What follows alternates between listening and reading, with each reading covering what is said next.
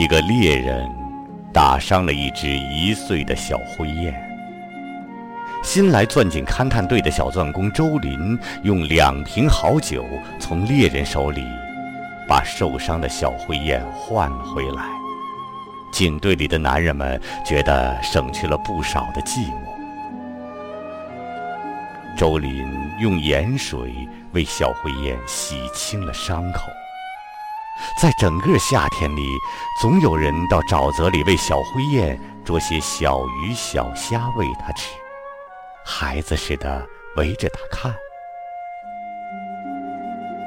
到了秋天，小雁长胖了，每片羽毛都在秋阳里闪着光泽。它第一次试着飞起来，围着高高的井架盘旋着，悠悠地鸣叫着。警队的男人也就仰着头望醉人的蓝天和自由飞翔的小灰雁。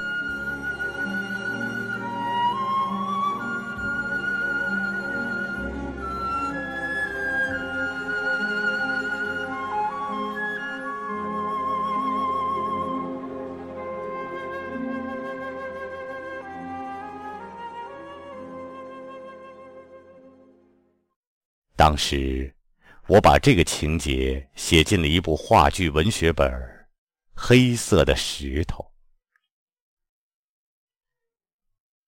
这年秋天，我带着剧组的导演、舞美设计、男女演员到海拉尔大草原感受生活，体验大自然赋予我们的一切。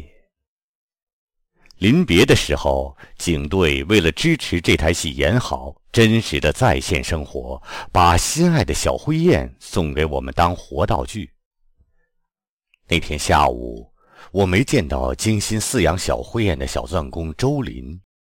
汽车开动的时候，我发现他坐在井台上朝这边看。小灰雁装进纸壳箱，坐上汽车，进到了城里。在这年冬天，小灰雁没能随着雁群有纪律地飞回南方，它被孤零零地留在了剧院里，并两次随剧组到北京舞台演出，还参加了首届中国戏剧节。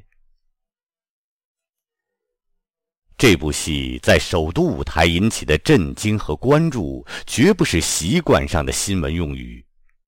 一个随团摄影记者悄悄对我说：“每场观众自发鼓掌二十多次，笑声三十多处。”戏剧大师曹禺看完演出后，抖抖地走上舞台，用手杖敲着舞台说：“都来看看，这个戏是怎么搞出来的。不在于我们有过什么样的生活遭际，而在于……”看到我们自己的遭际，小灰雁在舞台上很通人性，它成为那个黑色家族中不可缺少的一员。演员有台词的时候，它歪着头支起耳朵听；没台词的时候，插空鸣叫几声，像跳动的音符，给全剧的风格带来总体象征。意大利大使馆文化参赞打来电话说，他们最感兴趣的是剧中有关那只小灰雁的情节，赞美中国的青年正在觉醒，有了人类的忧患意识和环境意识。演出归来后，市领导招待剧组，接着总结表彰，放假七天。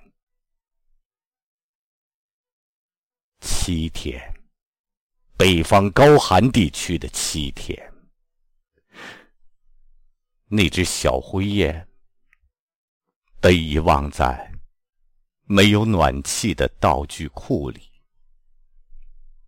没有一个人想起它。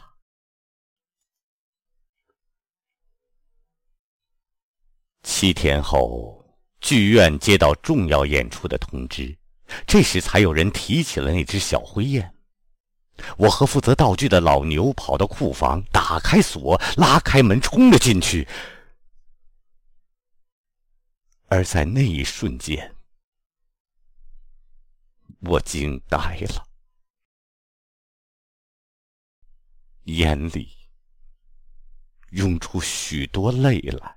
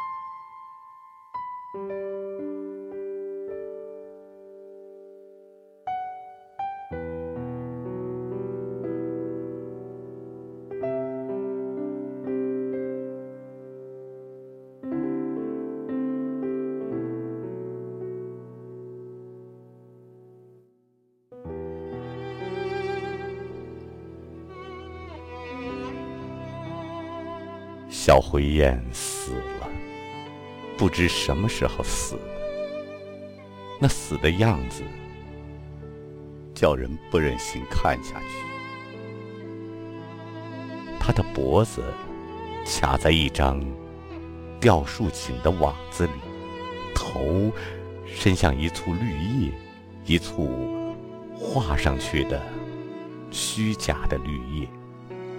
不知他挣扎了多少时候，遍地是灰白色的羽毛，在尘埃里漂浮。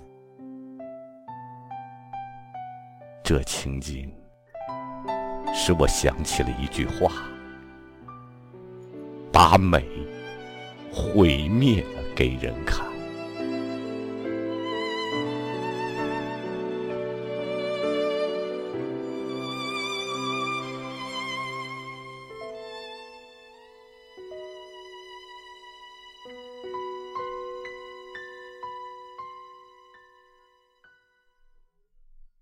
七个白天和七个夜晚，小灰雁饿了、冷了，从黑夜的纸壳箱里挣扎出来，却什么也没看到。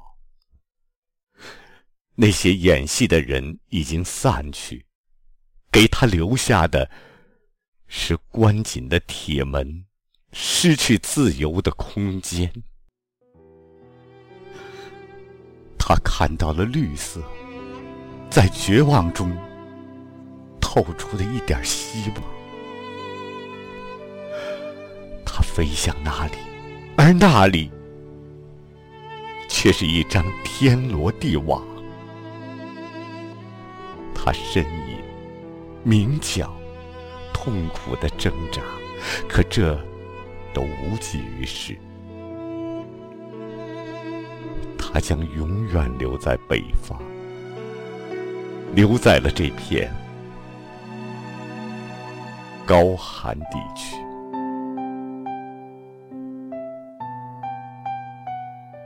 小灰雁死了，为我们争得荣誉与自豪的小灰雁死了，这是我们共同的耻辱。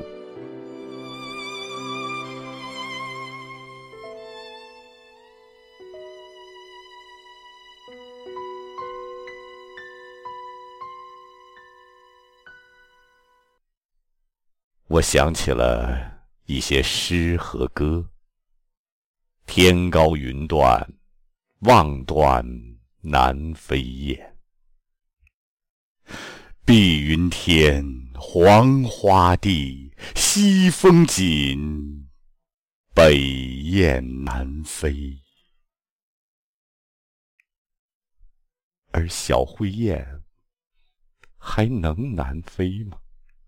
还会？北归吗？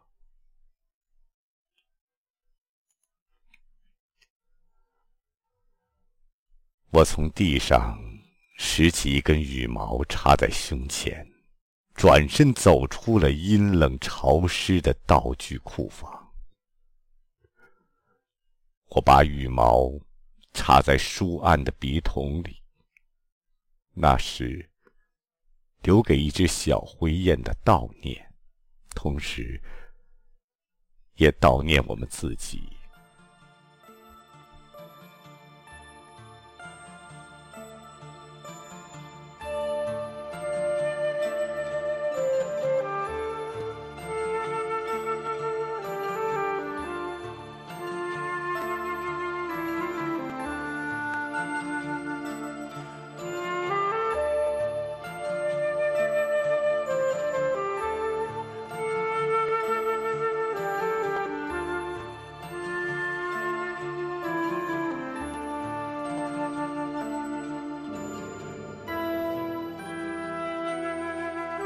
每到秋来，我便想起海拉尔大草原，那远天的云低吻着苍茫的旷野，一处处金黄的草垛，天边积着一排排毛腿羊，偶尔一片亮亮的小湖，湖面上倒映着蓝天里排成人字的雁阵。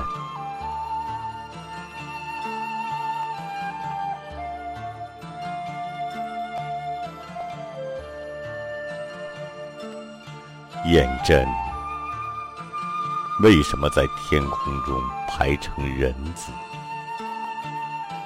我想，在另一个维度的空间里，